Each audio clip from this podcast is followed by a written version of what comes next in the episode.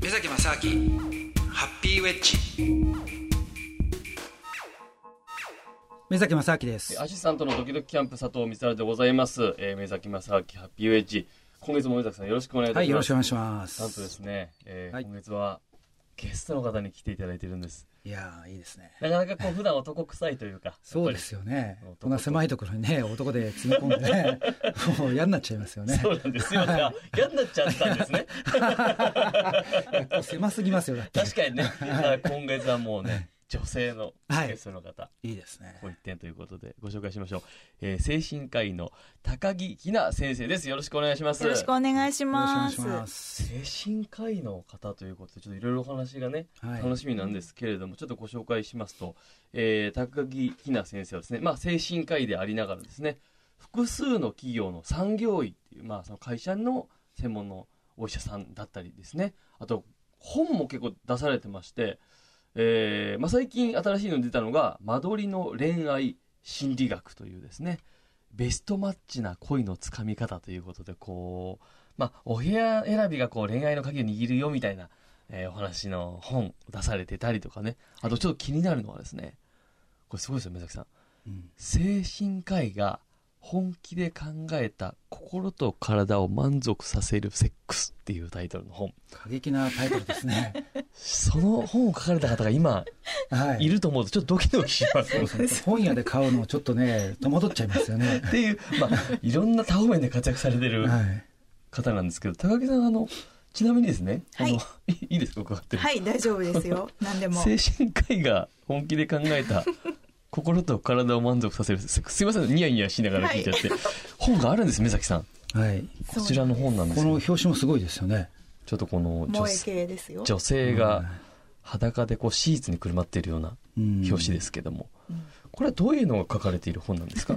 こちらはですね、まあ、あの、過激なタイトルがついておりますけれども、その、セックスということだけではなくって、まあ、男女の出会いから、その、セックスに至るまで、そして、セックスが、こう、うまくいって、結婚して、その後のことまで、こう、トータルでですね、あのうまくいくような、ハウトゥー本になっております。 なるほどこの精神科医だからこそこう書けるはい。内容になってるそうですね。もこうれは男性目線と女性目線両方から書かれてるんですかそうですね。あの、男性が読んでも女性が読んでもためになるように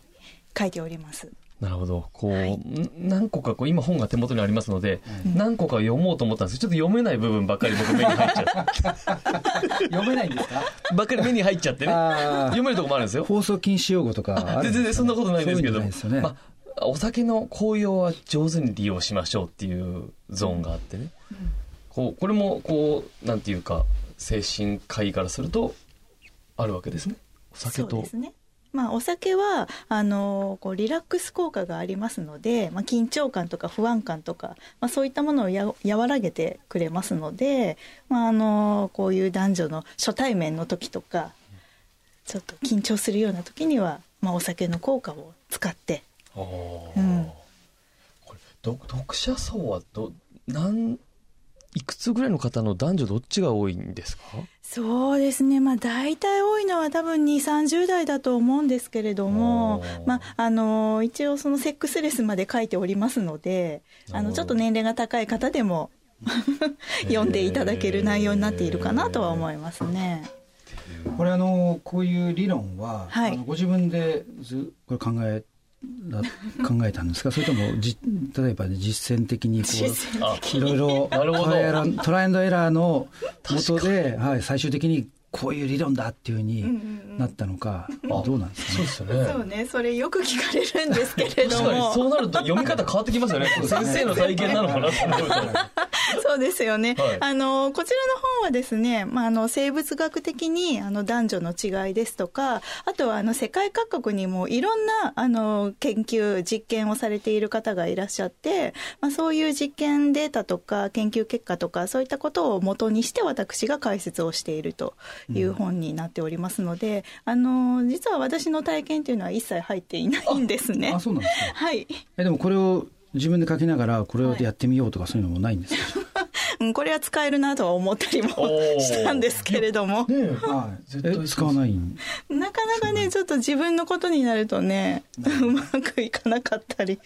先生、ちょっと待って、めちゃくちゃ照れてるじゃないですか。 開始まだ数分です けど、大丈夫ですかあの、ウブなんです、あ私。意外いやこの意外とタイトルが書かれてるかあらそうですよねこうサバサバとこうババッと切っていくかと思ったらすごいテレ朝そのうですねいいですねそこそこがいいですねはピュアなんです、ピュア。はい意なん外かとすごい突っ込みたくなっちゃう みたいそうですねいろいろとそうですねはい意外とそういう方が書かれてると思うとまたそうなんですよなるほど。でもあれですよね、例えば、えっ、と、ちょっと前に、あの、ちょっと待って、毎年確か発行される、あの、どっかコンドームメーカーかなんかがええ出してる、ええその、はい年間にセックスが、えーどこの国の人たちが何回ぐらいやってるかっていうので、えそういうデータがあるんですあるんですよ。かあるんで、です日よ本人って確か年間に、70なんか、 46回です。ですよね。なんかもう世界最低ぐらいなんですよ。そうなんです。えその46っていうのはひと一人平均ってことですか、はい1 46年回間で1年間で46回、だから週1回以下ですよね。はい。それがめやっぱめちゃくちゃ少ないですか世界的に言うと、ダントツで少ないですだってねごい。ギリシャとか、なんか180とか。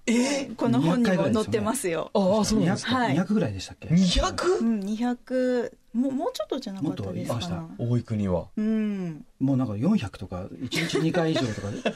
いやそうちょっと すごいですねまあ、とにかく日本はダントツで少ないんですよ回数が原因は何なんですか、何なんでしょうかねあんまりそういうことがこうなんかタブーみたいな感覚なんでしょうかね確かにあの例えば僕ブラジルにいた時にねはいあの僕の住んでた、まあ、アパートみたいなのあったんですけども、うんアパートって言っても要するにドアがドアっていうか窓側はまあみんななんていう中庭みたいなのがあって、で部屋で結構大きな声とか出してるとその中庭を通してこう聞こえてくるんですよ。で毎晩毎晩ある一定の時間になると喘ぎ声がすごいのがこ の隣の隣か分かんないんです隣かな誰だろうでももうすごいんですよ、へえ毎日ですよ毎日